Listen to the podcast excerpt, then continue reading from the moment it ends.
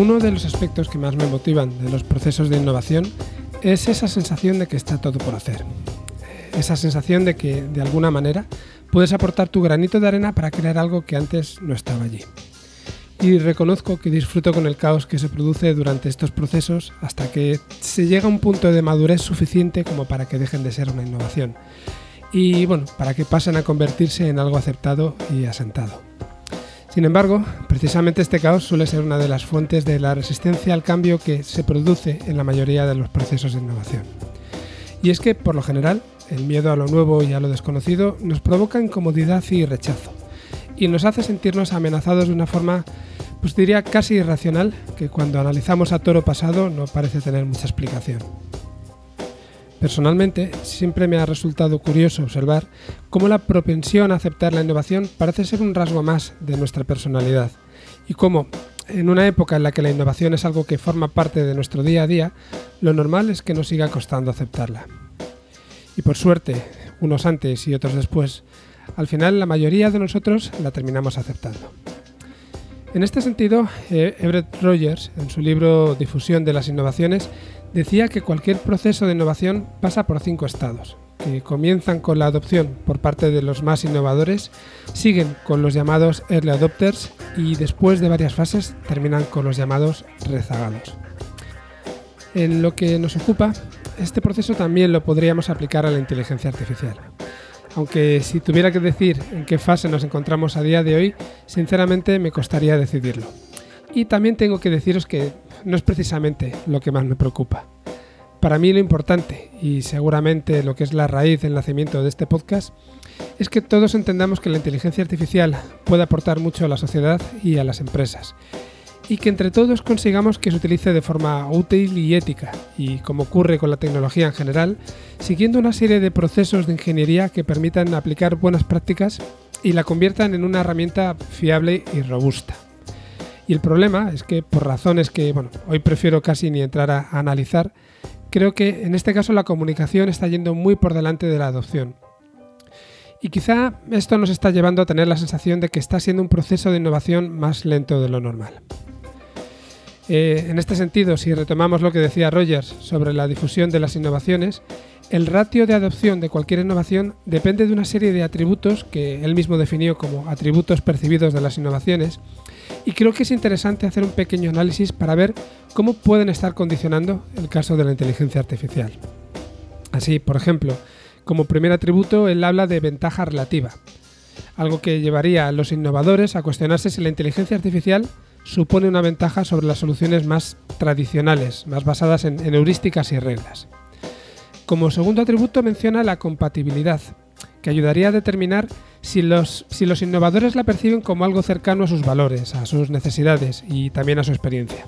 Es decir, si la ven compatible con la manera en la que tradicionalmente se trabajaba antes de su aparición. Como tercero, sitúa la complejidad, que se asocia a la dificultad percibida para entender y utilizar la inteligencia artificial en proyectos de software.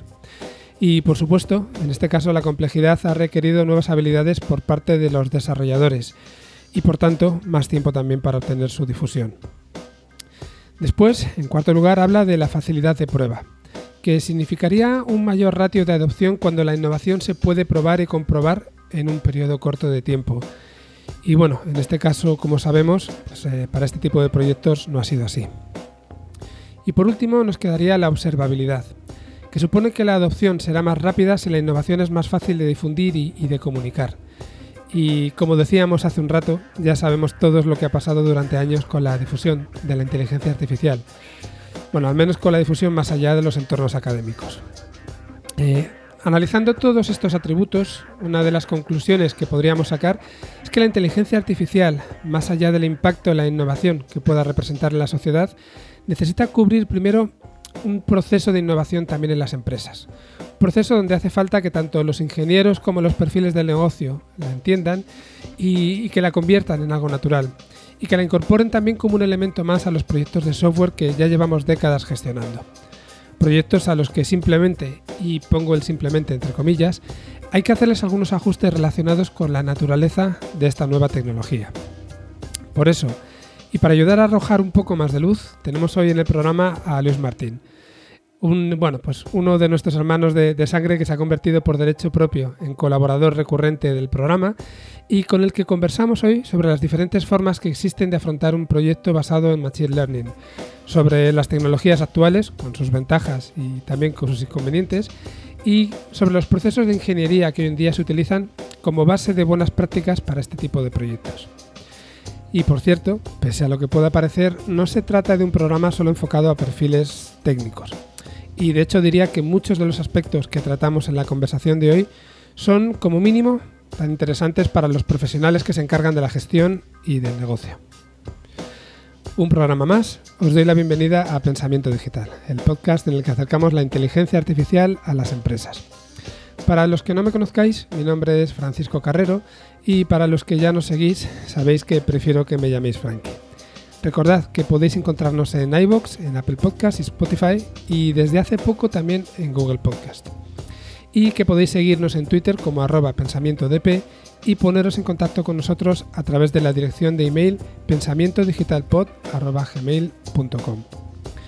En el programa de hoy, además de la conversación con Luis, recuperamos nuestra sección de noticias en la que hablaremos de, bueno, primero de mundos virtuales para entrenar vehículos autónomos y después de canciones casi creadas con inteligencia artificial. Así que directamente vamos con ellas.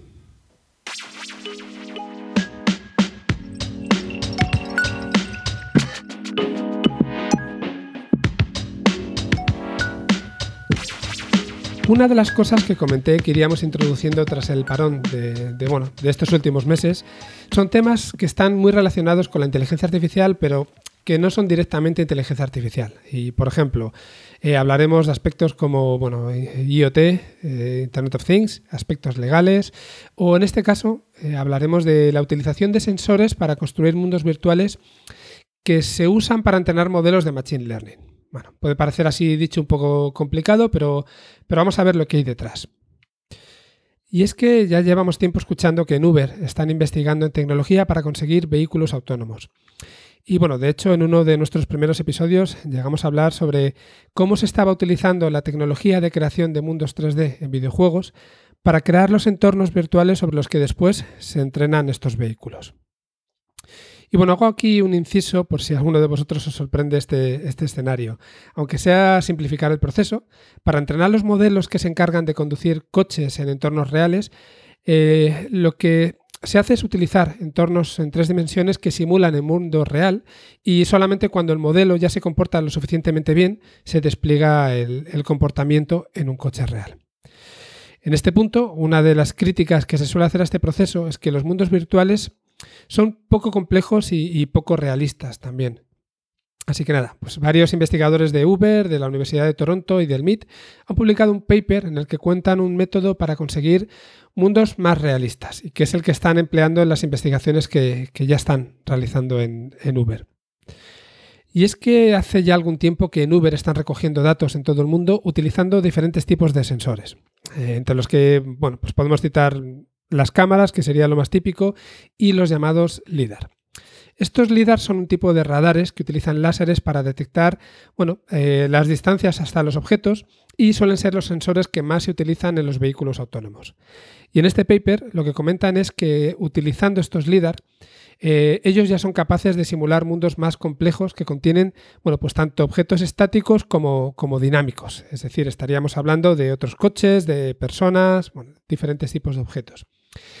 Y quizá eh, otro aspecto muy interesante, más allá de, que utilicen estos mundos para poder entrenar los modelos de conducción autónoma, es que eh, no necesitan replicar al 100% todo el entorno real, sino que con la ayuda de redes neuronales ellos son capaces de construir o de reconstruir, si queréis, el mundo virtual utilizando solamente el 10% de información de lo que existe en el entorno real.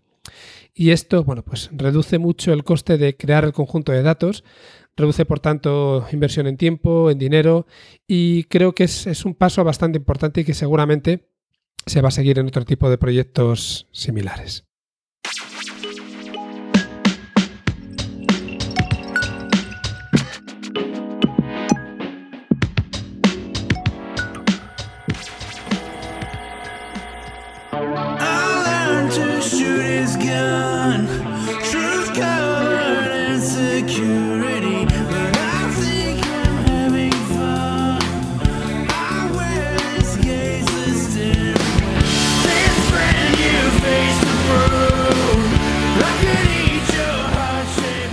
Quizá alguno de vosotros lo hayáis reconocido, pero así suena una nueva canción de Nirvana creada por inteligencia artificial. Bueno, realmente así es como suena el titular de una de las noticias que habla de esta canción. Y como pasa muchas veces en noticias relacionadas con inteligencia artificial, tenemos que decir que un titular no del todo cierto. Y bueno, el caso es que Funk Turkey, un músico que se ha ido abriendo camino componiendo parodias de canciones, ha tenido últimamente pues mucha repercusión al publicar varias canciones que bueno, bien podrían ser de grupos famosos como Nirvana o, ACDC, pero que realmente no lo son. Y pese a lo que digan los titulares, no hay detrás una inteligencia artificial que componga las canciones al estilo de Nirvana, sino simplemente las letras de las canciones. Y bueno, como también decía en otro momento del programa, pongo este simplemente entre comillas, porque al fin y al cabo tiene su mérito. Lo que ha hecho el señor Turkey es utilizar cadenas de Markov a, que, a las que les ha proporcionado las letras de las canciones como entrada. Eh, en este caso, de cada uno de los grupos o de algunos de los grupos que a él le gustan, y el sistema lo que ha hecho es crear letras inspiradas en su estilo. Después, él ha compuesto la música y ha tocado todos los instrumentos y también ha cantado las canciones. Yo ya he comentado alguna vez que bueno, pues no es el tipo de música que me va, pero entiendo que los fans de Nirvana o de ACDC sí serán capaces de encontrar la relación en las letras. Si no, pues ya, ya me lo diréis alguno. De momento, y como entrada a la entrevista, os dejo con otra de las canciones que ha publicado con letras generadas mediante esta cadena de Markov. Y esta vez se trata de una canción que bien podría ser de Red Hot Chili Peppers, o bueno, como Funk Turkey los llama, Red Bot Chili Peppers. En este caso es un grupo más afín a mis gustos y estoy seguro de que a Luis, nuestro protagonista en el programa de hoy, tampoco le va a importar demasiado.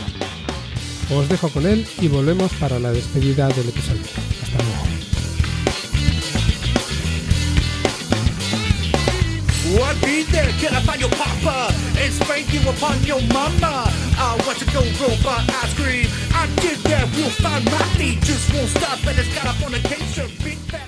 Muy buenas, Luis. ¿Qué tal? ¿Cómo estás? Y bienvenido de nuevo al, programa Pensamiento Digital.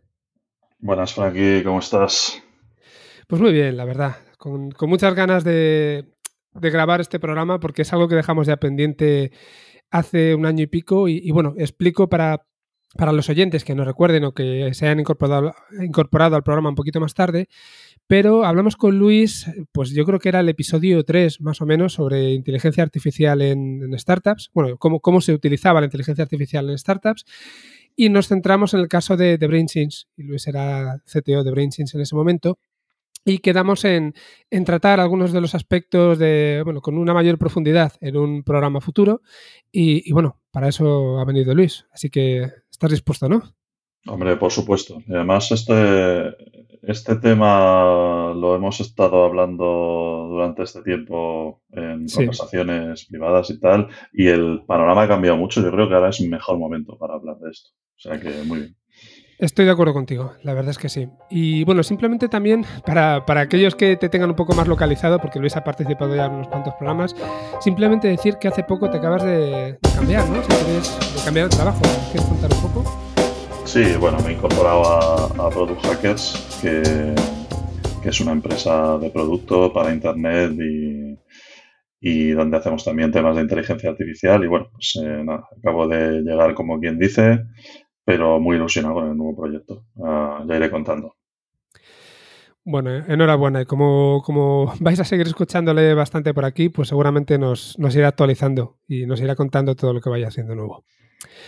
Vale, pues, pues vamos a, ir al lío. Y en el programa de hoy realmente vamos a tocar mm, uno de los, uno de los aspectos que, bueno, pues que, hacen que los proyectos que están basados en inteligencia artificial le añadan una cierta dificultad a cualquier producto digital. ¿vale? Para cualquiera que haya trabajado en tecnología, que haya trabajado en temas relacionados con ingeniería del software, pues, pues sabe más o menos cómo funciona un proyecto normal, pero cuando hablamos de proyectos que se basan en Machine Learning, sobre todo, que es lo que, lo que solemos utilizar, pues hay una serie de, diferencias que, bueno, que tenemos que tener en cuenta. Así que vamos a, empezar, si quieres, por, lo que sería más general, más básico. Y Luis, ¿nos puedes contar más o menos cómo se afronta un problema de, Machine Learning pues, eh, me habías comentado que querías hablar desde el punto de vista de investigación, de desarrollo, de, hmm. jugueteo también. Cuéntanos tú mismo. Sí, a ver, eh, en, relación a lo que dices, todo lo que añade dificultad, pues claro, depende un poco del contexto, ¿no? Porque eh, todos, los, problemas de inteligencia artificial eh, se abordan de formas muy diferentes, depende de dónde estés. Están, pues, el caso de la universidad, los centros de investigación, las empresas grandes, ¿no? Pues, que hacen ahora investigación en inteligencia artificial, en machine learning. Pues aquí tienes a la gente que está en, las grandes empresas chinas o americanas o la mayor parte de la investigación viene de las universidades, como suele ser habitual.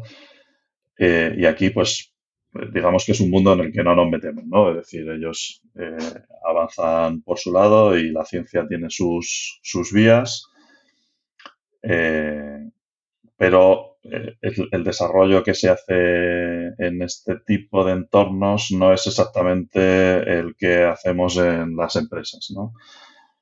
También está el campo de la, no sé si llamarlo optimización, ¿no? la gente que se dedica pues a a la construcción de librerías, de herramientas, a, hacer cosas para que los demás puedan, puedan desarrollar, ¿vale? Eh, suelen ser proyectos de software, pero de bajo nivel, en muchos casos open source, donde colabora mucha gente. Eh, yo creo que eso es una cosa que también está bien aterrizada, pero en las empresas eh, yo creo que todavía la cosa está bastante verde. Eh, bastante verde me explico. Quiero decir que, que, lo que lo que yo me encuentro al menos, hablando con gente que se dedica a esto, eh, lo que yo he visto también, es que eh, desde que ha empezado el, todo el boom este de, del Machine Learning, ¿no? este último, pues hemos hemos, tenido la suerte, la buenísima suerte de que se nos ha provisto de herramientas que han hecho, eh, digamos, el onboarding bastante sencillo en, todo este tipo de disciplinas, ¿vale? Pero eh, existe un gap muy grande entre lo que es eh, hacer una, una, pequeña prueba o juguetear o formarse o eh, aprender a utilizar tecnologías relacionadas con Machine Learning e inteligencia artificial y lo que termina siendo necesario, que es la productivización. Y la palabra productivización la voy a, voy a, voy a, transgredir un poco aquí, ¿no? porque realmente el significado es, eh, cuando alguien habla de productivizar, habla normalmente de, subir a producción, ¿no? de poner algo en producción. Pero a mí me gusta verlo también con otro sentido que es eh, convertir algo en un producto. Que es algo de lo que hablamos mucho aquí, ¿no? de, un producto digital. Eh, podría ser no digital también, pero en este caso sí.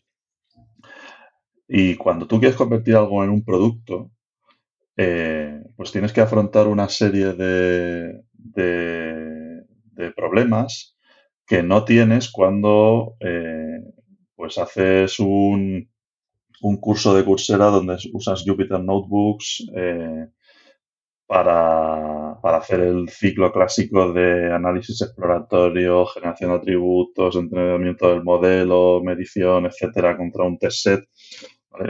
hay, algo ahí en medio que es un gran vacío ahora mismo. Es decir, eh, para la mayor parte de la gente que, que se quiere meter a esto, nadie explica cómo llegas de un sitio a otro. Es decir, el onboarding es muy sencillo, es muy fácil ponerte a hacer cosas, pero llegar a convertir eso en un producto es una odisea.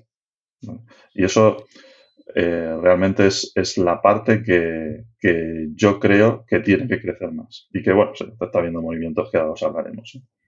Si no te entiendo mal, y perdona, entonces lo, que realmente eh, de lo que estamos hablando es que una cosa es desarrollar un modelo que funcione, que ofrezca unos resultados y que en la medida de lo posible sean, sean buenos. Y otra cosa realmente es que ese modelo lo podamos integrar dentro de, de un sistema en el que tenemos que tener en cuenta, por ejemplo, el rendimiento, el número de usuarios que a lo mejor se van a conectar, el tiempo de respuesta y que todo eso eh, es lo que, lo que complica el, llevarlo a producción y en, integrarlo con el resto del producto, ¿no? Esa serie de restricciones que el producto nos impone más allá de tener ese modelo que funciona, ¿verdad? Sí, sí, básicamente es eso con muchas otras cosas, ¿no? bueno, eh, tú conoces bien el caso de BrainSys. Eh, nosotros cuando estábamos en BrainSys y tanto, tanto tú como yo nos hemos enfrentado a esto, eh, digo, con, teniendo las manos ahí, ¿no? En distintas épocas de la compañía. bueno, BrainSys, en BrainSys hacíamos un producto basado en inteligencia artificial, ¿no?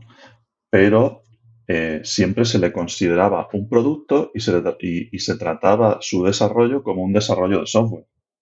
Y no es por hacer de menos a la parte de inteligencia artificial, sin inteligencia artificial a, esa parte le echamos un montón de horas y no solo dentro de BrainSys, porque bueno, hemos estado antes en proyectos de investigación, haciendo doctorados, etcétera. Es decir, no es algo a lo que hacer, a lo que le hagamos de menos, pero eh, estando dentro del desarrollo de producto de BrainSys, eso era primero un producto luego un software y eso utilizaba inteligencia artificial.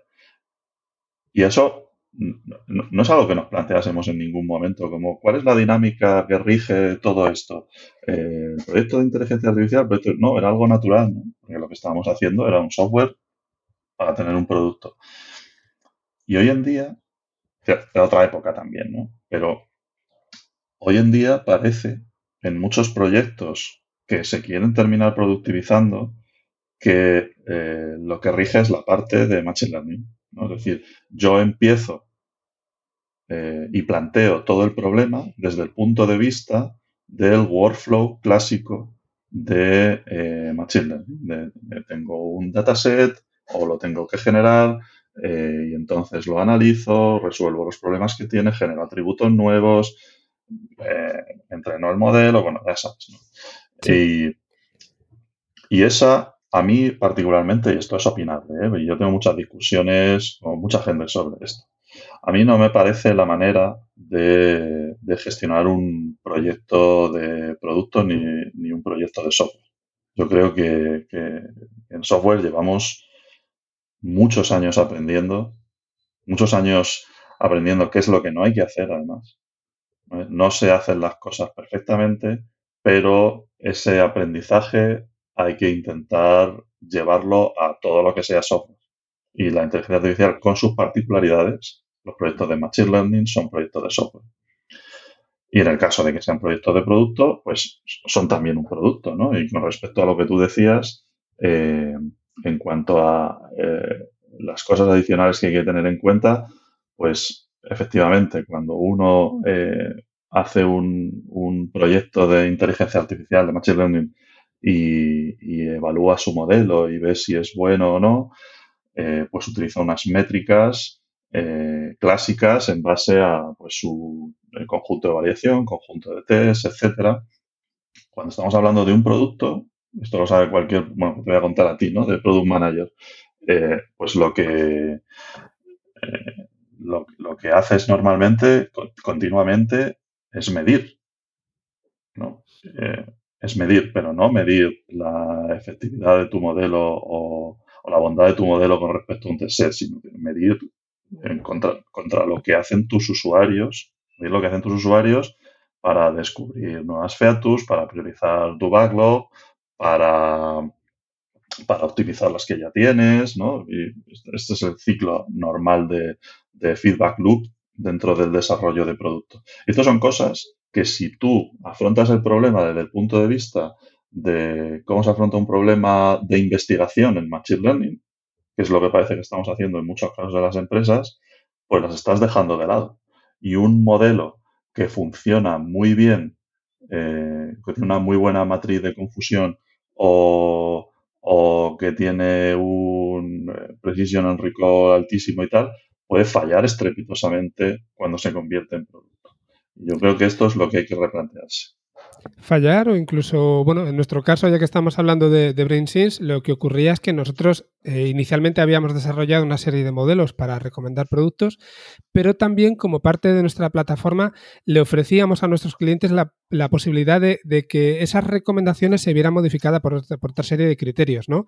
Como temas de que existiera más o menos tocaje o rangos de precios o, de alguna o, por ejemplo seleccionar categorías específicas o marcas específicas y claro eso se cargaba completamente el, modelo y no era malo en sí mismo. Al final desde el punto de vista del producto lo que estábamos midiendo ya en, la realidad no en la aplicación lo que estábamos midiendo era eh, cómo funcionaba de bien eh, respecto de los usuarios. Es decir cómo incrementábamos las ventas una vez que los usuarios ya estaban interactuando con el producto. Y esto pues no tenía por qué tener nada que ver realmente con las métricas que habíamos inicialmente y que estabas comentando tú ahora.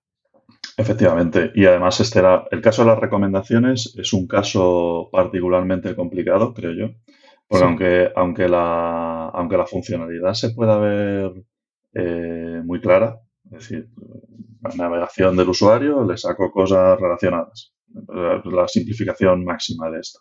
Realmente en una empresa que tiene un SaaS que, es eh, el modelo de negocio es business to business, tienes dos tipos de usuarios. Uno es tu cliente, que es a quien le, la tienda que va a poner tus recomendaciones. Otro es eh, el cliente de tu cliente, que es quien ve las recomendaciones.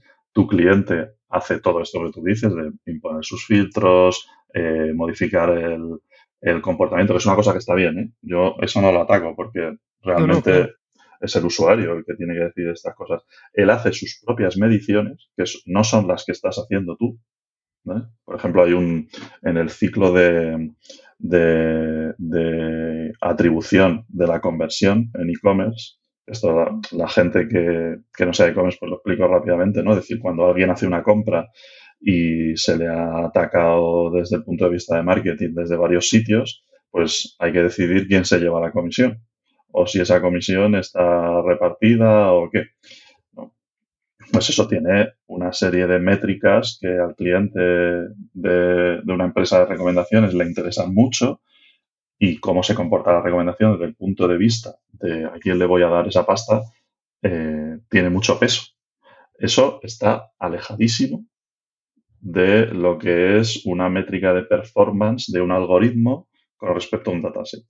Entonces, cuando tú haces un producto, tienes que decir qué es más importante. Nosotros, por ejemplo, yo que en BrainSense, a lo mejor es porque todavía no había llegado todo este boom, lo veíamos de forma más natural, ¿no? Que nuestras métricas principalmente eran el CTR y cosas de este estilo, ¿no?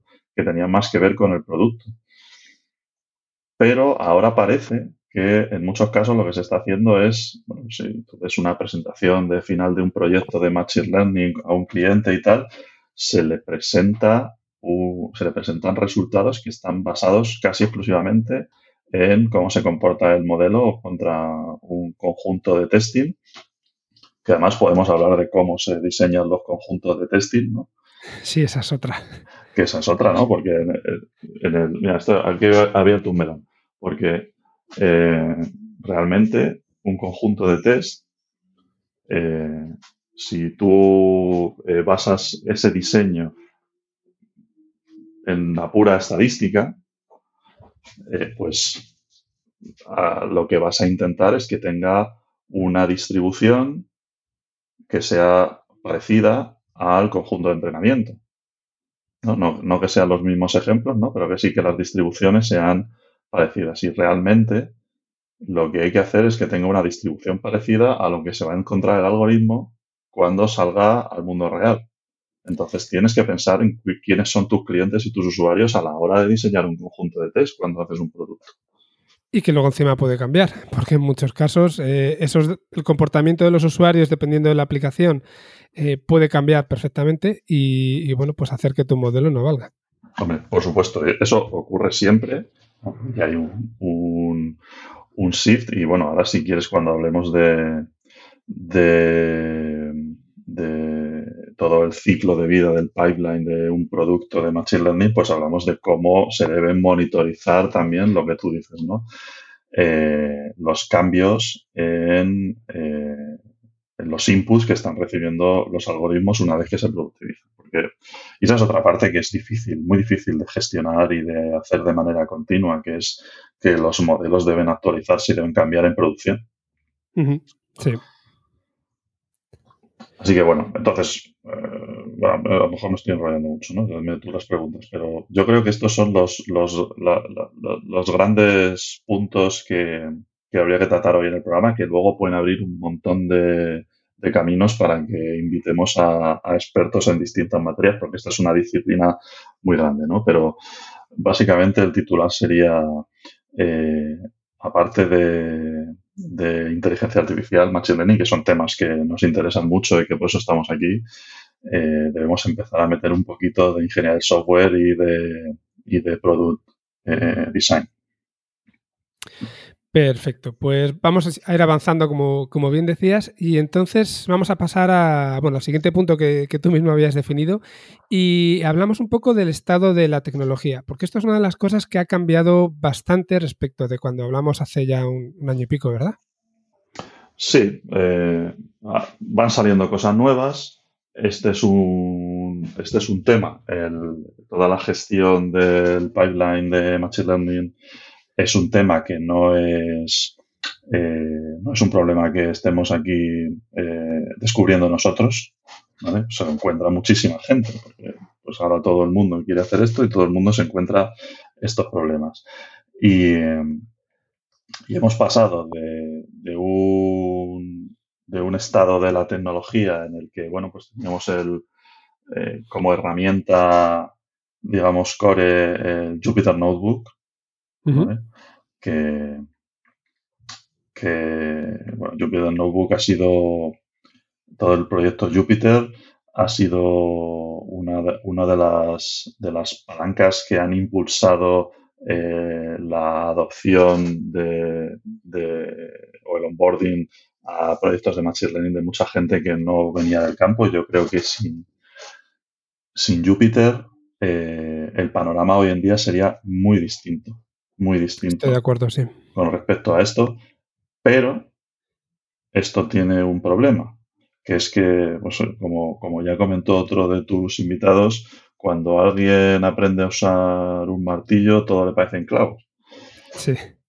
Y el problema que tiene es que, bueno, los Jupyter Notebooks son tan buenos para lo que están diseñados, o sea, es una, es una cosa tan sencilla y tan, tan fácil de usar y tan adecuada para determinado tipo de problemas que una vez que lo has aprendido te empeñas en calzarlos en todos lados. Y no solo ocurre con los Jupyter Notebooks esto. ¿eh? Eh, ocurre también con librerías de, Machine Learning muy populares como Pandas, que son muy peligrosas, son muy potentes y esa, la potencia sin control, como decía el anuncio, es muy peligrosa. ¿no? Eh, incluso ocurre con, Spark. ocurre con, cosas que se hacen populares, que la gente aprende a usar y que invierte su tiempo y esfuerzo en, masterizarlas. Y luego llega un momento que, que se convierten casi en una cárcel.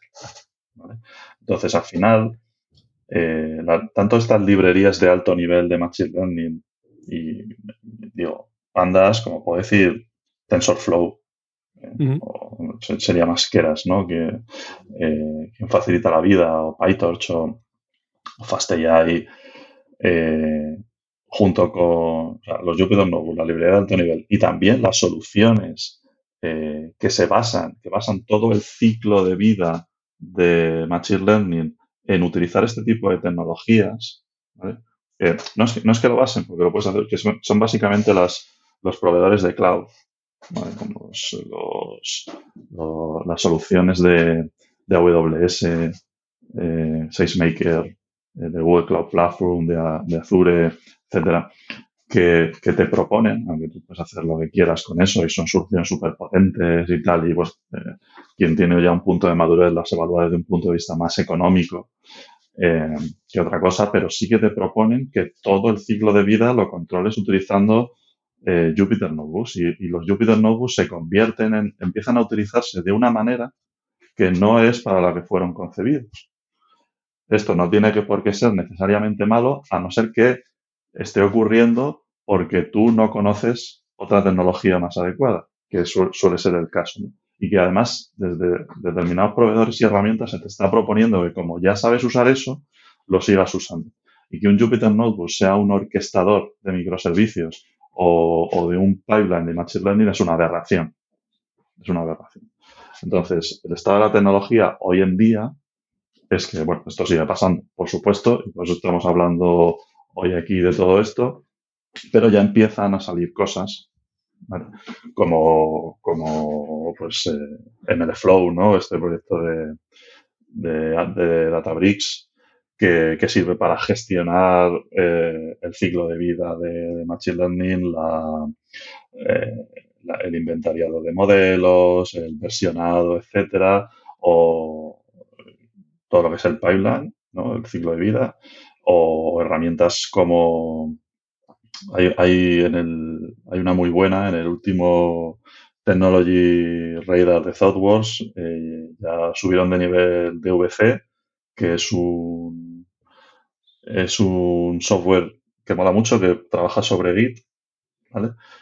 Pero le añade eh, la gestión de los, de los datasets, utiliza las ramas para gestión de hiperparámetros, y es muy creativo, está muy bien y puede facilitar la vida. ¿no? Entonces, todo em, empiezan a salir cosas que van orientadas a solucionar los problemas que vienen provocados porque eh, no se ha gestionado de manera adecuada eh, el proyecto de Machine Learning desde el punto de vista del software. O sea que básicamente también un poco para, poner en contexto a los oyentes, eh, hemos pasado de hace unos años, que, es algo además por lo que pasamos tú y yo, tanto en investigación como incluso al, cuando creamos, cuando empezamos con BrainSense, hemos pasado de tener que desarrollar prácticamente todo desde cero, salvo por alguna librería que te podía ayudar, a menos de forma conceptual, a crear los primeros modelos, pues como Weka o algunas otras librerías en, C también. Hemos pasado a, utilizar Jupyter, que te facilita mucho la creación de los modelos, pero que no te ayuda, como estabas diciendo, y luego entraremos ya con más profundidad, a poder tener algo en, producción con, bueno, con todos los requisitos deseables, a quizá estar entrando ya en un punto de madurez en el que están surgiendo pues eh, tecnologías, están surgiendo frameworks que sí que nos están ayudando a, llegar a, perdón, a llevar nuestro modelo a, producción y, poder trabajar en un entorno más de ingeniería de software. No sé si intentando hacer este resumen para que eh, al que sea un poco profano lo pueda comprender, no sé si más o menos me he explicado bien, Luis. Sí, sí, sí, es eso exactamente. De manera todavía no muy ordenada, van surgiendo iniciativas como es natural para llenar un, vacío, ese vacío del que hablamos antes, ¿no? Que es pasar de, eh, pues si yo tengo mi empresa donde creo que puede haber aplicaciones en mi producto de inteligencia artificial, me empiezo a informar, eh, pago unos cursos para que eh, la gente del equipo se forme y en esos cursos aprenden a utilizar Jupyter Notebooks, a utilizar librerías como TensorFlow, eh, Pandas, etcétera, ¿no? Luego se encuentran con ese vacío del que hemos hablado antes, donde nadie les explica cómo llevar eso a, a producción, que ese sería todo el campo que se suele denominar eh, Machine Learning Engineering, ¿no? sí. Que es, ese perfil, que ahora si quieres hablamos también de los perfiles que están involucrados en los, en los desarrollos de producto de inteligencia artificial, que este es un tema también muy interesante. Quedaría para otro programa, pero lo menciono. De, hecho, ya está, está previsto ese, ese, programa para dentro de como dos o tres episodios, así que me viene genial que lo comentes. Vale, pues eh, rápidamente relacionado con esto, sin, sin pisar al invitado que vendrá a explicarlo bien. De hecho, lo eh, conoces tú, será Néstor, así que bueno. Ah, mira, viene Néstor, perfecto. Pues nada, él lo explicará mucho mejor que yo. Básicamente, los perfiles que están involucrados ahora en los proyectos de Machine Learning, pues son eh, lo, que, lo que hemos venido a llamar ahora Data Scientist, ¿no? que eh, esta denominación irá cambiando con el tiempo, que, que hoy en día el perfil de un Data Scientist suele ser una persona que está más cerca de, de la parte Scientist que de la parte de producto y de software, ¿no? Porque suele ser gente que sabe muchísimo de estadística, eh, matemáticas, etcétera. No es siempre el caso, ¿vale? Pero bueno, es lo que yo me voy encontrando, ¿no? Suele ser alguien que suele, en, el perfil más alto de Data Science, el tier 1 de Data Scientist, encuentras gente que tiene un doctorado, por ejemplo, en estadística. O sea, suele ser gente que viene de la universidad, etcétera. Eh, Luego tendrías este perfil del Machine Learning Engineer, que se supone que es quien le ayuda al Data Scientist a, a llevar esa producción. Es alguien que entiende los problemas de Machine Learning, entiende las tecnologías y tal, y también entiende de software. Y luego ya estaría toda la gente de, operaciones, eh, de DevOps, que se suele llamar ahora y tal, ¿no? se, utiliza la palabra DevOps para todo. Eh, y por encima, por supuesto, pues los diseñadores, managers de producto, managers de equipo, etc. Bueno, pues hay, hay, como un equipo cross-funcional donde yo pondría el foco es en si hay que diferenciar, o sea, si, se va a seguir diferenciando esa figura durante mucho tiempo del data scientist y del machine learning engineer. Si lo adecuado es que eso converja a una sola figura especializada o si tienen que seguirse manteniendo estos dos perfiles, ¿no? Y aquí hay opiniones eh, para todos los gustos. Yo he leído, bueno, en el, voy a recomendar un libro. Muchas de las cosas que diré en el programa de hoy las he leído ahí, que es un, libro de hace poquito de, un tipo que se llama Manuel Amazing, que es un, ingeniero de Machine Learning muy bueno, que se, que se llama eh, algo así como, espera, te lo voy a buscar para no decirlo mal, pero es algo así como eh, Building Machine Learning Applications. Eh. no, te lo quiero decir mal, así que lo busco rápidamente. Sí, no te preocupes. El nombre, de eso sí, habías dicho, perdona, el nombre del autor. Emmanuel Amazing se llama. El libro se llama Building Machine Learning Powered Applications Going from idea to product. Vale, pues eh, intentaremos la reseña. Sí, eso, es. Eso es. Y este libro es de hace poquito y lo leí así rápidamente y está bastante bien porque es un libro que habla de, de todo el proceso del Machine Learning Engineering ¿vale? Te, te, propone distintos casos, las cosas que se suele encontrar uno, etcétera. Es un libro que no es muy práctico, es más de principios, aunque sí que se guía por un ejemplo práctico en Python que tiene su repo de GitHub, como todos los libros técnicos. Y está bien, pero lo interesante, eso está guay, pero lo interesante es, que pues, eh, quiere arrojar un poco de luz sobre este tipo de problemas, ¿no? Y también hace unas cuantas entrevistas.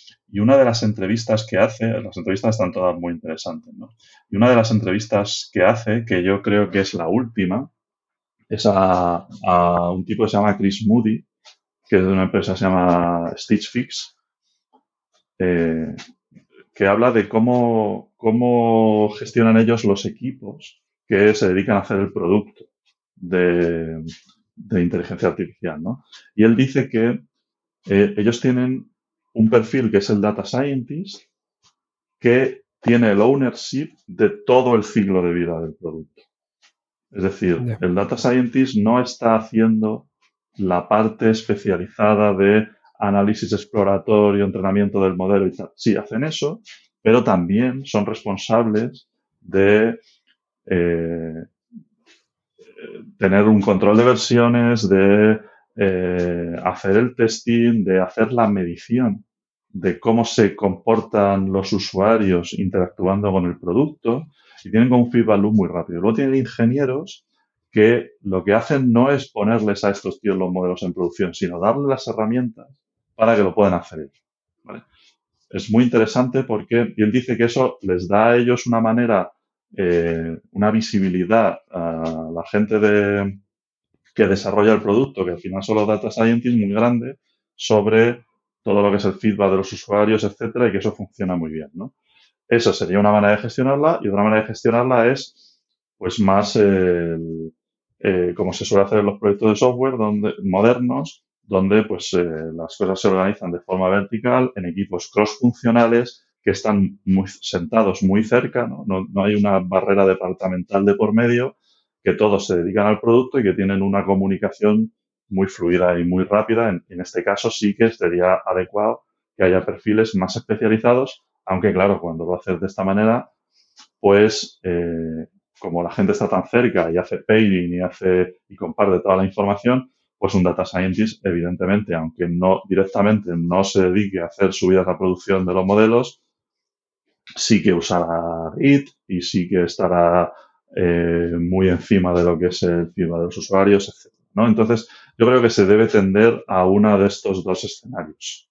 ¿vale?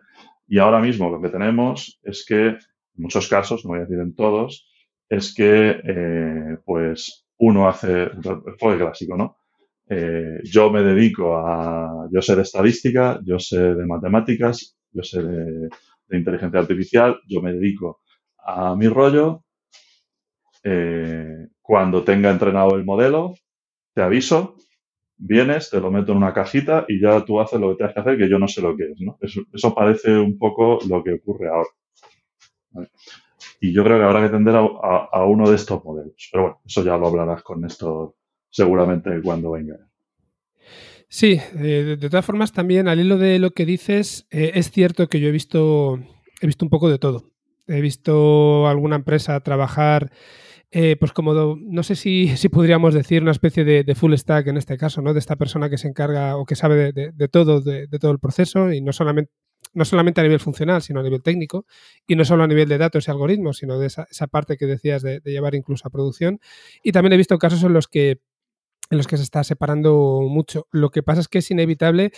Desde mi punto de vista, este tipo de proyectos son muy iterativos más que, más que otras partes a lo mejor del software en cuanto a que tienes que andar midiendo, viendo resultados, viendo si no se adaptan a lo que necesitas, entonces volviendo a cambiar la parte que estaba en el principio, que puede ser desde cambiar los datos y volver a limpiarlos, como jugar con otros modelos o tocar los, los parámetros. O sea, hay mucha iteración ahí y el que comienza tiene que estar atento a lo que pasa a la salida para ver si tiene que volver a, a tocar algo. Entonces, no, desde mi punto de vista sí que no creo que alguien pueda hacer su trabajo y luego olvidarse por completo sí, eso, es algo, vamos, y mi opinión es que efectivamente eh, toda la gente tiene que, bueno, esta es la mentalidad, todas estas cosas que vienen del Lean, ¿no? De que en lo que es la cadena de valor tiene que haber visibilidad y que todos puedan estar encima, ¿no? Que tú puedas subirte a, la pasarela, al, al, puente de encima de la fábrica y ver todo el proceso de principio a fin de cómo se, cómo se fabrica el coche, ¿no?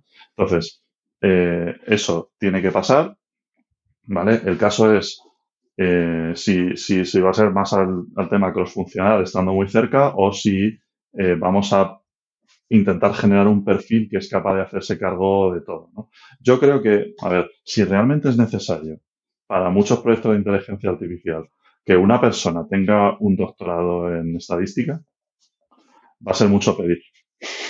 Sí, vamos mal entonces. Claro, entonces, eh, si esa, esa, persona seguirá siendo necesaria y eh, lo que es más fácil es que ese, tipo de personas, por eso te he mencionado la entrevista de Chris Moody, me parece muy interesante, porque si es fácil que una persona que te hace la secuencia de Feynman ahí con papel y boli aprenda a usar Git, ¿vale? Solo tiene que querer, porque estas cosas no son tan complicadas, ¿vale? Y aprenda a seguir un procedimiento y a eh, a, utilizar, hacer continuous delivery, continuous integration y temas de, buenas prácticas de software, es más fácil que una persona de, este perfil aprenda a hacer eso que no al revés, que pedirle a un ingeniero de software, no, ahora, eh, fíjate, eh, vas a tener que, hacerte un doctorado.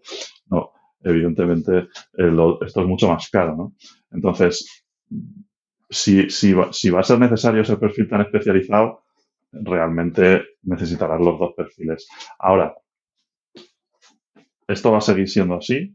¿O va a haber herramientas que te van a facilitar tanto la vida desde el punto de vista de, lo que hablamos alguna vez, ¿no? Se va a mm. convertir todo esto en una especie de commodity de software donde ya no hace falta un conocimiento muy grande de lo que pasa por detrás. Eso ya se deja a quien desarrolla las herramientas, que eso no se hace dentro de tu empresa, básicamente.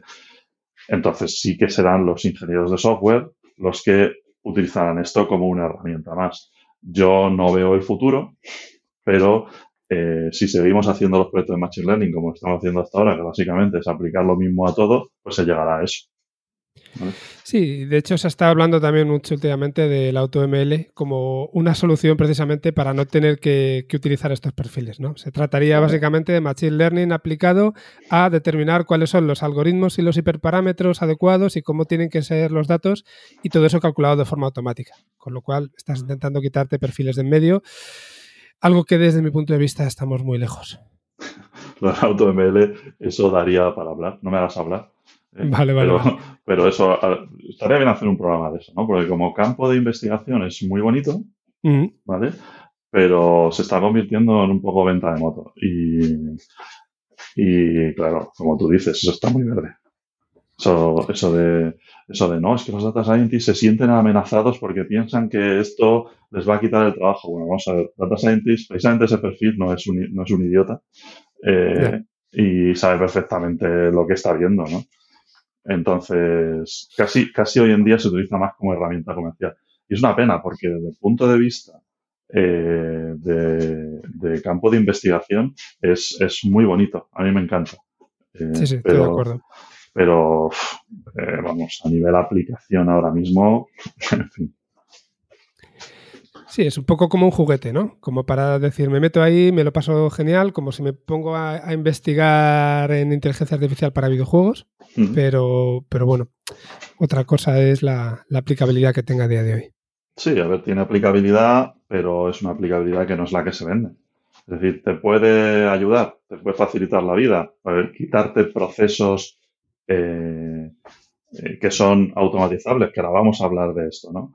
Eh, por ejemplo, en el AutoML yo creo que el potencial que tienes precisamente es que procesos que son muy tediosos y donde un data scientist pierde un huevo de horas y hace siempre lo mismo y, le dificulta la iteración porque tiene que volver, que es pues, descubrimiento de eh, pues cuando haces el típico eh, reducción de, espacio dimensiones o descubrimiento de nuevos atributos.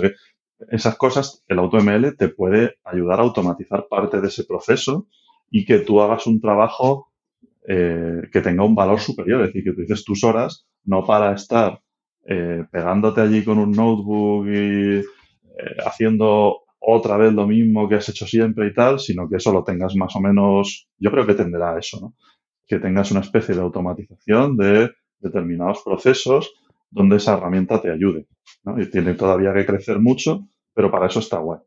Ahora, para y por otra parte, eh, perdón, un inciso, pero por, otra parte, al final, es, es, lo que pasa en general con, con el Machine Learning, con la inteligencia artificial. Eh, y me refiero al tema este de que nos va a quitar el trabajo a todos. Al final lo que está haciendo en muchos casos es facilitar nuestro trabajo, acelerar, ayudarnos a la toma de decisiones y, bueno, una serie de, elementos para los que al final hacen falta las personas. Y, esto pasa en otras aplicaciones y efectivamente pasaría también aquí, lo que estabas diciendo. Claro, y eso es que para eso son las herramientas. Es decir, eh, y aquí volvemos a la, a la, mentalidad Lean y si quieres ahora ya hablamos de MLOps y de todo esto. Sí, pasamos ahí, sí. Que está muy de moda. Que es que todo lo que te supone a ti una carga de trabajo y, eh, y, que te, y que te ralentiza a la hora de desarrollar tu producto, etcétera, y que de alguna manera puede automatizarse o puede aliviarse, debes centrar primero el tiro en automatizar y aliviar eso y luego, una vez que lo tienes resuelto, entonces ya te pones en marcha. ¿Vale? O sea, te llevas, lo que se dice es eh, que estas cosas se llevan a la izquierda, ¿no? Cosas como la, automatización de, todos los procesos que se pueden automatizar en tu pipeline, cosas como la seguridad, que suele ser una cosa que es muy compleja, o la privacidad en el caso de, la inteligencia artificial, que es una cosa que, que te puede pegar muy fuerte si te la encuentras a posteriori, te las llevas, todas esas complejidades, te las llevas al principio del proceso las resuelves y luego iterarás mucho más rápido. Y esto es, este es el, algunos de los principios que se encuentran detrás de eh, toda esta corriente dentro del desarrollo de software que ya lleva unos años, que es eh, Continuous Integration, Continuous Delivery y la corriente eh, DevOps principalmente. ¿no? Que antes he dicho que se usaba esta palabra para muchas cosas. ¿no? DevOps, pues básicamente mucha gente lo conocerá, pero es la integración de desarrollo con operaciones. ¿no? De ahí este, esta metáfora que se pone en este libro de Phoenix Project, ¿no? de que hay como una especie de muro entre el departamento de desarrollo software y el de operaciones, eh, o los de IT. Eh, y, por encima de ese muro tiran los, tiran los artefactos, que son los programas compilados, los de desarrollo, y a los otros les van cayendo. Y cuando les caen, pues tienen trabajo. Entonces lo que intentan es que el muro sea más alto, ¿no? O que, no pasen las cosas. Y entonces DevOps, pues lo que quiere es tirar ese muro, ¿no? Que esta gente se siente junta, que trabaje en los mismos proyectos, que tenga los mismos objetivos y entonces que todo eh, vaya eh, o sea, que, no sea un obstáculo el hecho de, que haya un muro ahí en medio. Y a partir de aquí, pues salen prácticas eh, y herramientas que ayudan a, desarrollar estos principios. En Machine Learning se lleva oyendo eh, ya desde hace un año y pico, yo creo, quizá más, pero bueno, ahora está sonando más fuerte este tema de MLOps.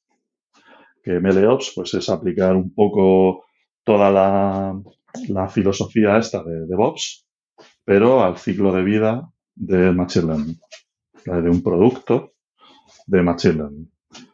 También se oye eh, AI Ops o IOPS, ¿vale? Pero yo creo que esto es otra cosa. Yo leí un artículo de Gartner sobre esto, no estoy muy metido, ¿eh? Yo creo que esto va en el sentido, va al revés, que es aplicar técnicas de inteligencia artificial a mejorar los procesos de operaciones. vale. Aquí está, en con MLOps estaríamos hablando más de aplicar eh, lo contrario, ¿no? Aplicar eh, DevOps, aplicar todas las prácticas que soportan DevOps o principios del DevOps al ciclo de vida de productos eh, de Machine Learning. Y esto tiene sus particularidades.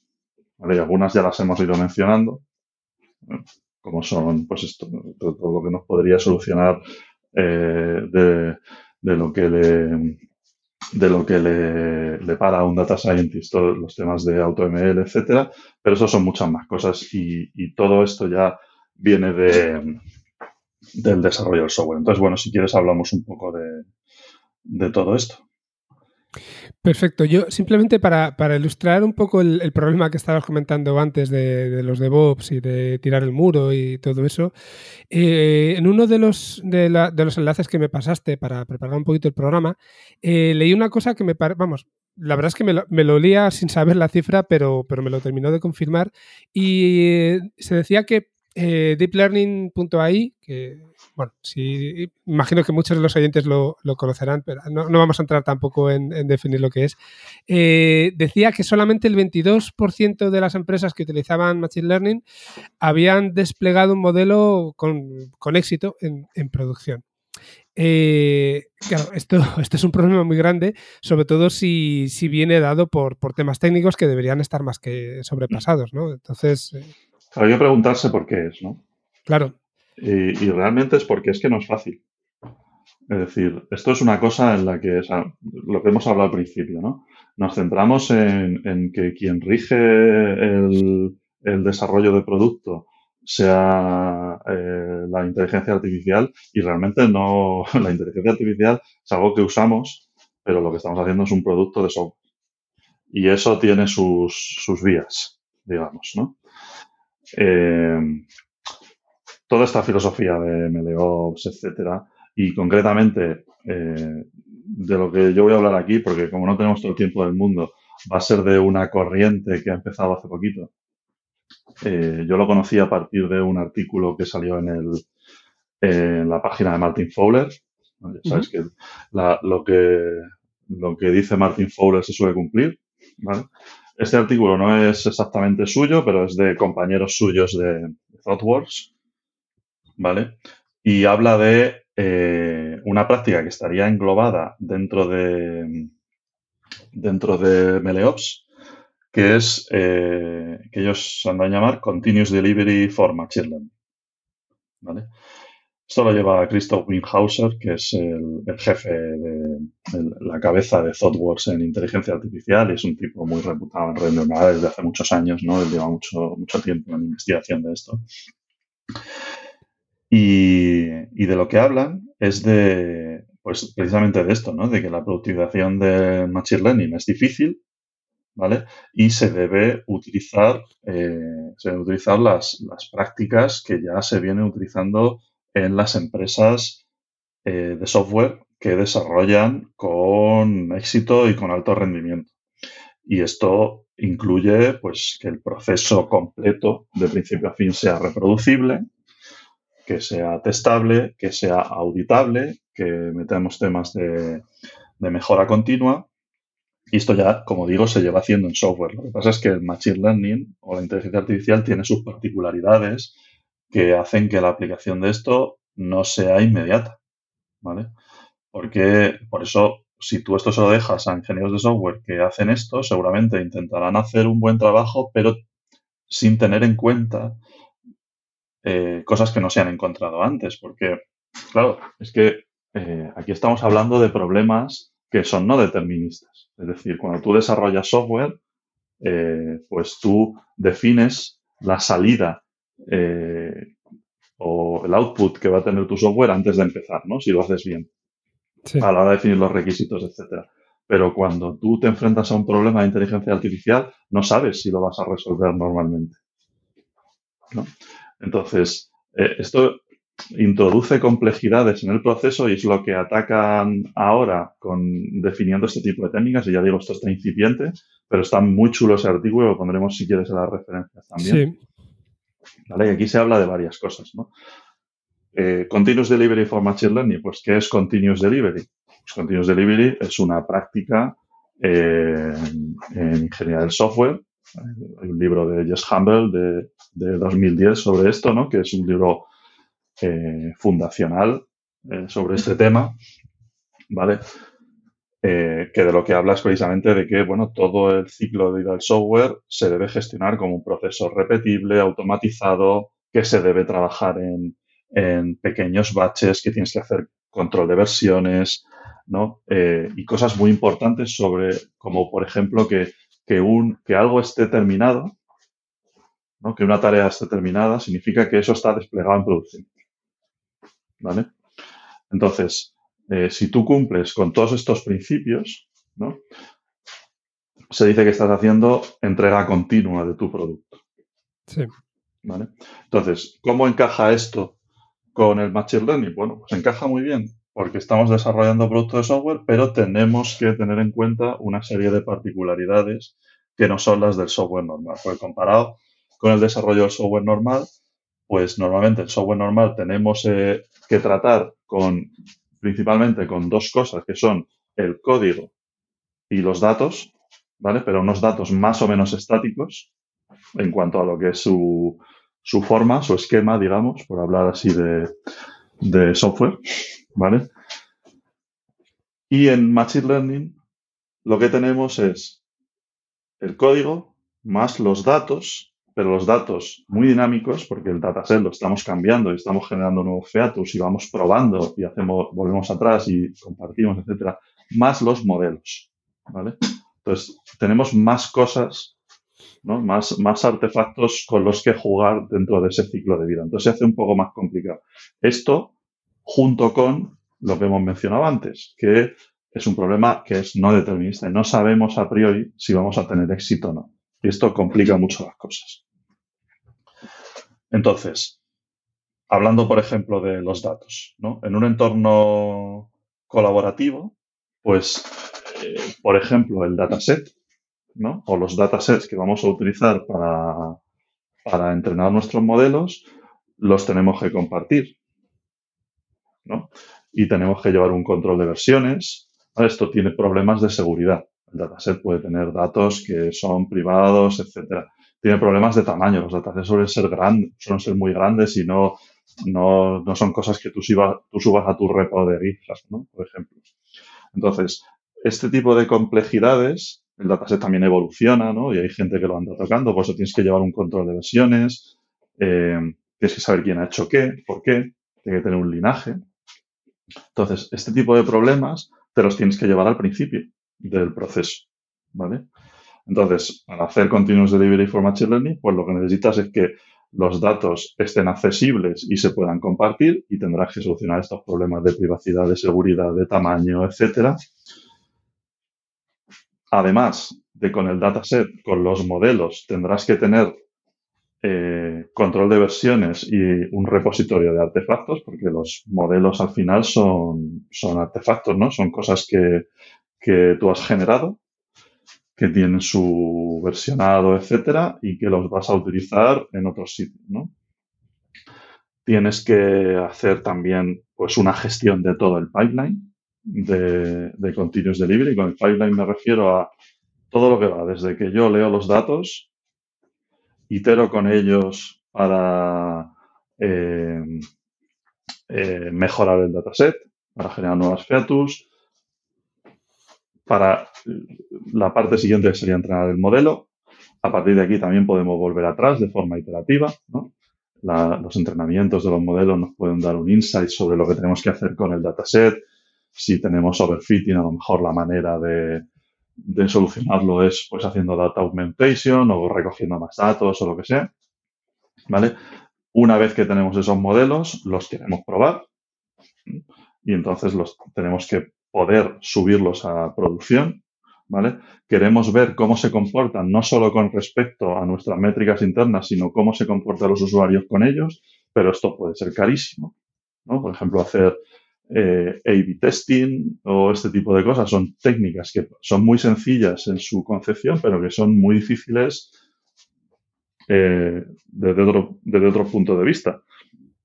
Como por ejemplo, eh, desde el punto de vista económico. Pues hacer A-B testing de un cojón de modelos en un sitio que tiene muchísimo tráfico es una cosa que es muy cara, ¿vale? y luego decidir cuáles son los segmentos a los que les muestras una cosa u otra, eh, cómo mides cuál ha sido el mejor modelo. Y luego, pues lo que es la sustitución de un modelo en caliente en producción. Todo este tipo, todo este ciclo que lo he. Y bueno, me faltaría toda la parte de monitorización, observabilidad, de poner tu Kibana allí o lo que sea para ver lo que está pasando.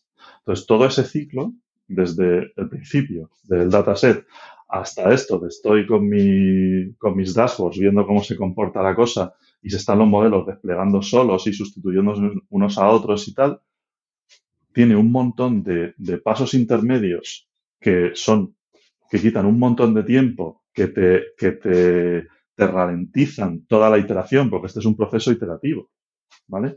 Tú puedes pegar un salto del final al principio, lo tienes que estar haciendo continuamente. Sí. Hay un montón de pasos que te dificulta la iteración y que son susceptibles de ser automatizados o pseudo automatizados. Entonces, tú lo que tienes que hacer es definir bien ese pipeline y automatizarlo en la medida de lo posible. De manera que la persona que trabaja en, mejorar los modelos tenga un botón ¿no? donde pueda entregar su trabajo y eso ya se mete en el ciclo. Eso es el caso ideal. ¿no? yo no me tengo que preocupar porque si yo cuando termino de entrenar mis modelos y tal, luego son seis meses hasta que eso se pone en producción, eh, entonces no tengo un producto competitivo. ¿Vale? No, porque no estoy entregando valor al cliente, no porque la competencia me sobrepase, que también, sino porque no, no tengo feedback del cliente lo suficientemente rápido.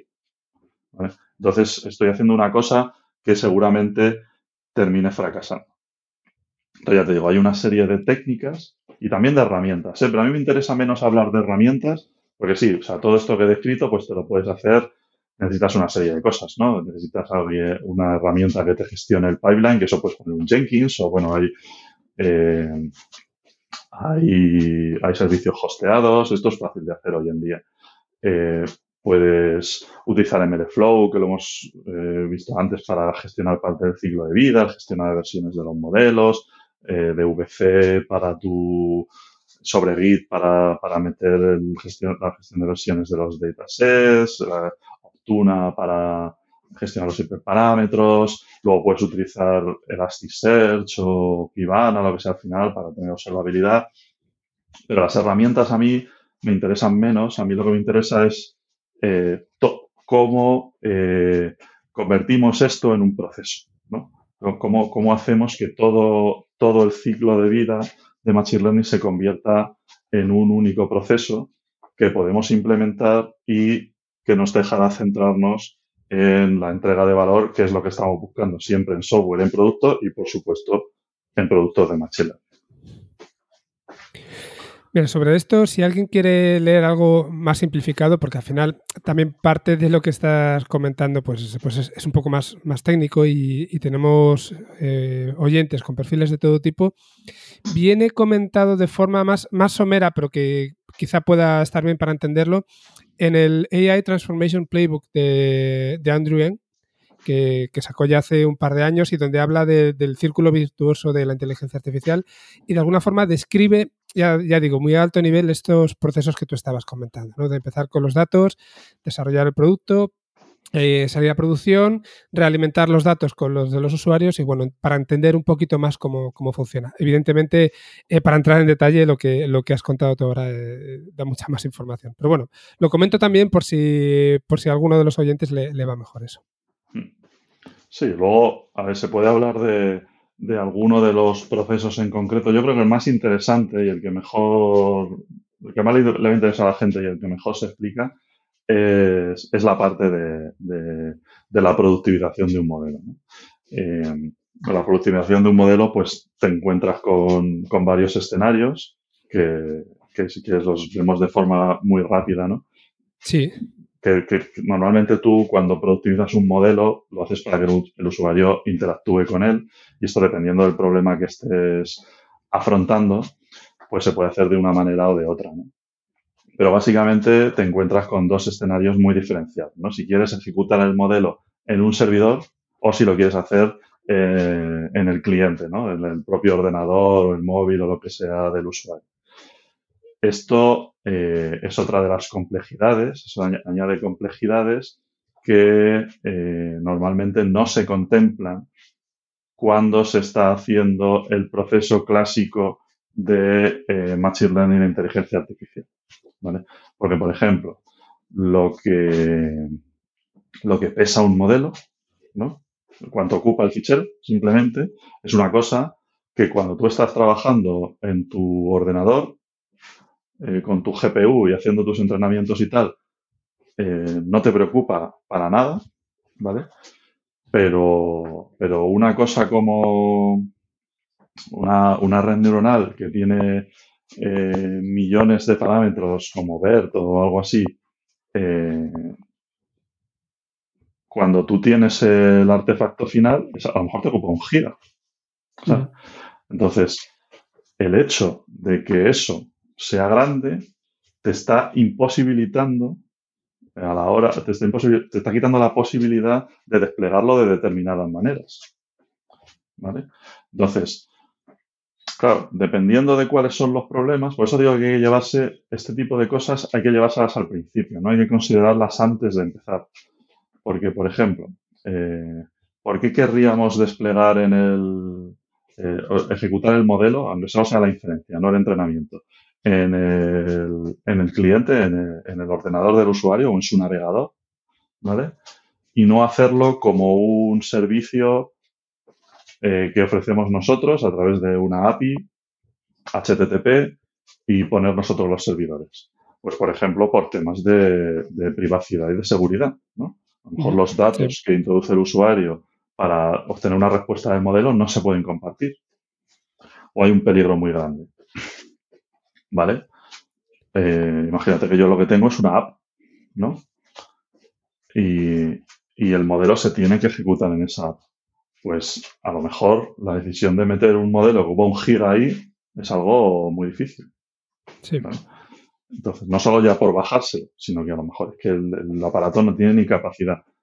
O, por ejemplo, en un navegador, ¿no? Pues ahora hay, una, hay librerías como TensorFlow JS, ¿no? Que está súper chula, que es para hacer todo el tema de Machine Learning en JavaScript, ¿vale? Donde pues eh, se aprovecha si tiene, eh, todo se ejecuta en el navegador, ¿vale? Y tú, tienes que enviar el modelo al navegador. Cuando se carga la página, se carga también el, artefacto. Eh, bueno, pues si eso pesa mucho, tu página va a cargar lento y eso es una cosa que no es admisible, ya lo sabes tú bien. Mm. Entonces, ese tipo de cosas son las que hay que tener en cuenta. Y luego, eh, aparte del hecho de que si tú lo pones en servidores, pues los servidores lo pones tú y tienes que afrontar problemas de escalabilidad. O sea, cada cosa tiene sus, sus historias, ¿no? Y luego hay una última tendencia que, tiene que ver con la ejecución en, el cliente, pero que va un poco más allá, que es el, Federated Learning, ¿vale? Donde pues cada usuario tiene su propio modelo entrenado con sus datos y luego lo que envía, o sea, el, entrenamiento se hace local lo que se envía al servidor son los resultados de entrenamiento, luego se recibe eh, una respuesta que es el modelo actualizado y cosas así, pero ocurre todo en local, ¿no? Y los datos del usuario nunca se comparten ni siquiera de manera anonimizada, porque todo esto sale también por problemas de, privacidad diferencial y tal, ¿no? Que cuando, cuando se agregan los datasets en grandes servidores, por muy anonimizados que estén, pues, eh, pues la estadística ya sabes que cuando tenemos volumen de datos muy grandes, pues se convierte en certeza. Y, y, alguien puede meterse ahí si consigue acceso a eso y sacar las entidades aunque estén anonimizadas. Esto pasó con el, con el dataset de Netflix de, famoso del, concurso, aquel de las recomendaciones, ¿no? Sí. Que hubo unos, hubo unos pájaros que, que lo cogieron y sacaron los usuarios de IMDB de la gente que había puesto esos ratings, ¿no? ¿Por qué? Porque, bueno, pues con herramientas estadísticas no muy sofisticadas y cruzando datos, eh, se puede desanonimizar un dataset. Entonces ya ahora hay una tendencia y esto Apple ya lo está haciendo, pero Google y, eh, y otros players, eh, pues Facebook, por ejemplo, ya se ven movimientos de que se quieren subir también a esto, de intentar no agregar datos personales, porque eso tiene un problema muy fuerte y eh, pues saldrán leyes seguramente a este respecto. Entonces ya se está haciendo, se están haciendo esfuerzos para que la tecnología se desarrolle para eh, afrontar este problema. El Federated Learning, pues, es una de las prometedoras, ¿no? Porque ahí lo que tienes es que el entrenamiento, los modelos, etcétera, ocurren en tu móvil. ¿Cuál es el, incluso aunque no tuviera pérdida de rendimiento, pero tiene, por el hecho de solo entrenar con tus datos ahí en local, pues las actualizaciones de un iPhone tardan más porque tiene que hacer los entrenamientos, las cosas, no sé qué. Bueno, pues tiene sus, sus, sus drawbacks, ¿no? Pero eh, es un poco los problemas que habrá que ir resolviendo. Y esto también tiene que ver, son problemas de los que hablamos hoy, ¿no? Son problemas de ingeniería, al fin y al cabo.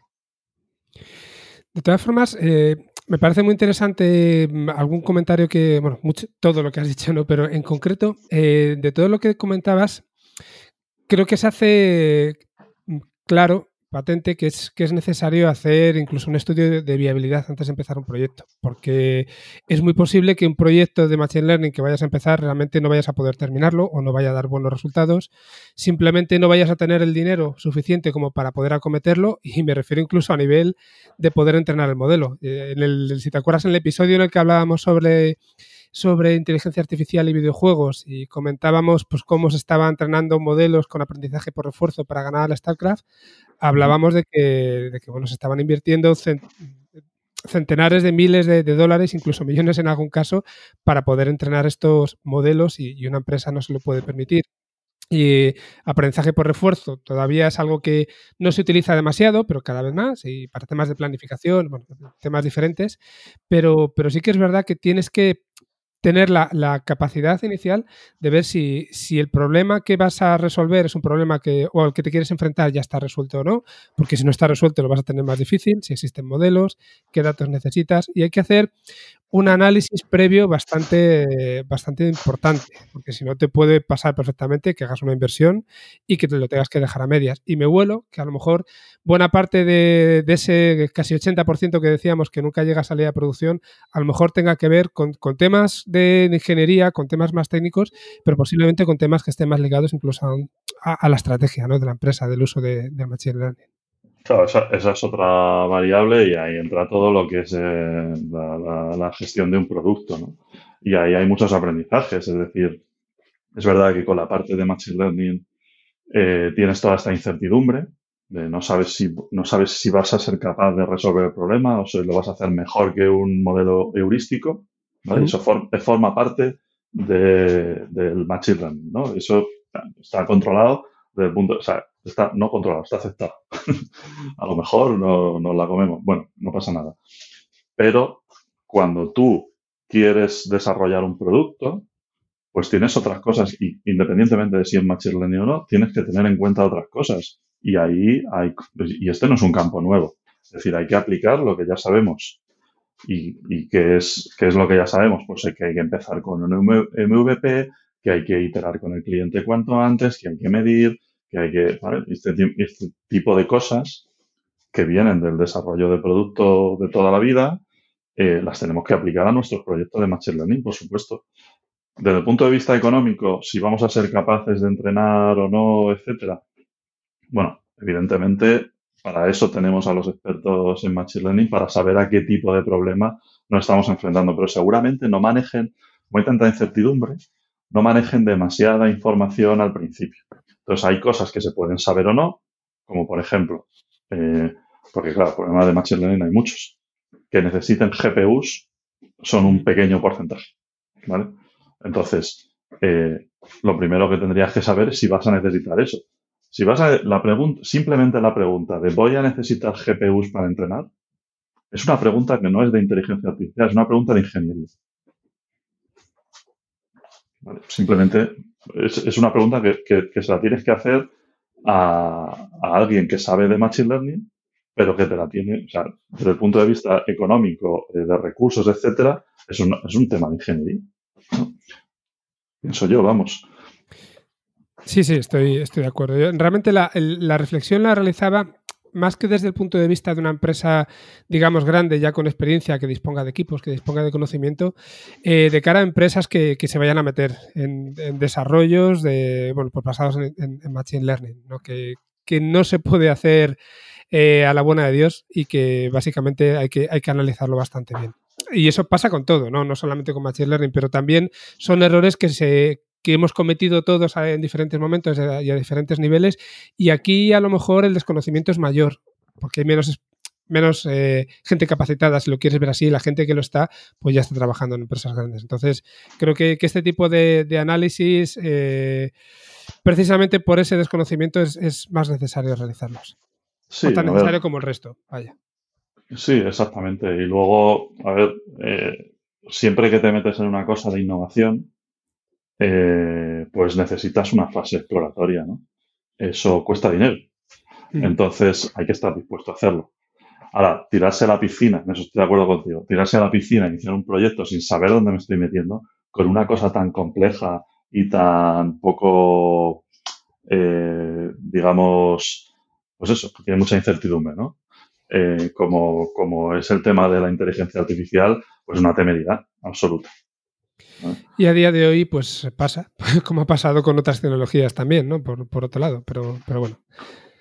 Pasa, pasa porque, porque son las modas. Sí. Pero ha, ocurrido con todo, ¿no? O sea, en, software, ya que hoy hablábamos de software, pues nos ha ocurrido incluso con temas de procesos, ¿no? Y con el tema de la Agile. Eh, pues esto en un momento dado se pone de moda y, y, todo el mundo se mete ahí sin saber lo que está haciendo, cada uno eh, aplicándolo de la manera que cree. Y llegamos a un punto en el que se reniega ya en muchos sitios ¿no? de este tipo de, cosas, cuando, cuando realmente eh, lo, que, lo que ha ocurrido es que muy poca gente lo ha entendido y muy poca gente ha hecho eh, de verdad la inversión de hacer una, una, inmersión total en esto. Puede pasar esto con la inteligencia artificial, ¿no? que, al no dar resultados pasados unos años, eh, se pierda la confianza y este tipo de cosas eh, incluso se conviertan en innombrables. Entonces ahí, ahí tenemos que hacer un esfuerzo en que esto se convierta en una disciplina eh, un poco más, un poco más, digamos, establecida desde el punto de, todos los puntos de vista eh, desde los que se puede atacar, desde el punto de vista de producto, de ingeniería de software, de inteligencia artificial, de perfiles implicados, etcétera. Porque si no, a lo que vamos a llegar es a que habrá una lectura dentro de cinco años, saldrá un, reporte de Gartner o de quien sea diciendo todo el machine learning es que nos metimos aquí y no valió para nada. Se ha perdido una millonada. Y entonces, esto sí que se acabó. que se acabó a todos los niveles. Sí, a lo mejor podríamos decir que, lo deseable es que siga siendo y que sea una herramienta de, ingeniería y no sea una herramienta de marketing, que es lo que ocurre en muchos casos. Sí, efectivamente. Bueno, Luis, pues eh, al final te he quitado más tiempo del que, bueno, siempre nos pasa, ¿no? Cuando nos ponemos a hablar, de que inicialmente estaba, estaba previsto. Y como se han abierto muchos melones, algunos los, vamos a cerrar con otras entrevistas, pero ya sabes que, la puerta aquí la tienes abierta para profundizar en algunos de, los temas que se han quedado hoy a medias. Y de verdad te agradezco muchísimo que te hayas vuelto a pasar por el programa. No, hombre, gracias a ti. Ha estado muy interesante y muy divertido. A ver si seguimos hablando de este tema. Está muy bien. Eso, eso seguro, porque bueno, ya comentaba en el, anterior programa en el que hablábamos con Carlos del Cacho que, la idea es durante los próximos episodios, y, me refiero a unos cuantos episodios, que tratemos bastante a menudo este tipo de, temas, a veces un poco más por encima, a veces más en profundidad. Y, bueno, la idea es contar contigo para, para unos cuantos. Cuando quieras. Así que nada, Luis, lo dicho, un abrazo muy fuerte y muchísimas gracias por pasarte por aquí. Vamos hablando. Venga, un abrazo, hasta la próxima. Hasta luego.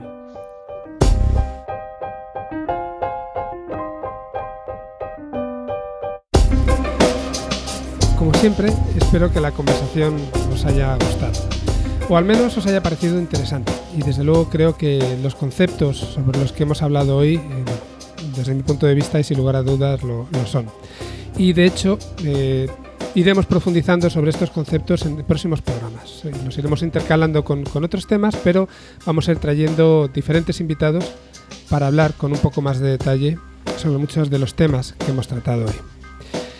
Como siempre, si tenéis cualquier comentario, cualquier duda, sugerencia, mejora, lo que os venga a la cabeza, podéis escribirnos por email, a, recordad, a pensamientodigitalpod.com o también os podéis contactar por Twitter o incluso dejarnos un mensaje en iBooks. Em, curiosamente, me estáis contactando mucho más por LinkedIn que, por estos otros medios. Y bueno, por mi parte tengo que deciros que, estoy encantado y que podéis seguir haciendo así también si lo queréis. Recordad que si os suscribís a cualquiera de las plataformas en las que tenemos el podcast, y recuerdo que son iVoox, Apple Podcast, Spotify desde hace poco, Google Podcast, bueno, pues recibiréis una notificación cada vez que saquemos el programa y estaréis más al día. Por mi parte, nada más. Os doy, como siempre, las gracias por estar allí, por, bueno, por haber llegado hasta el final del programa y os mando un abrazo. Hasta luego.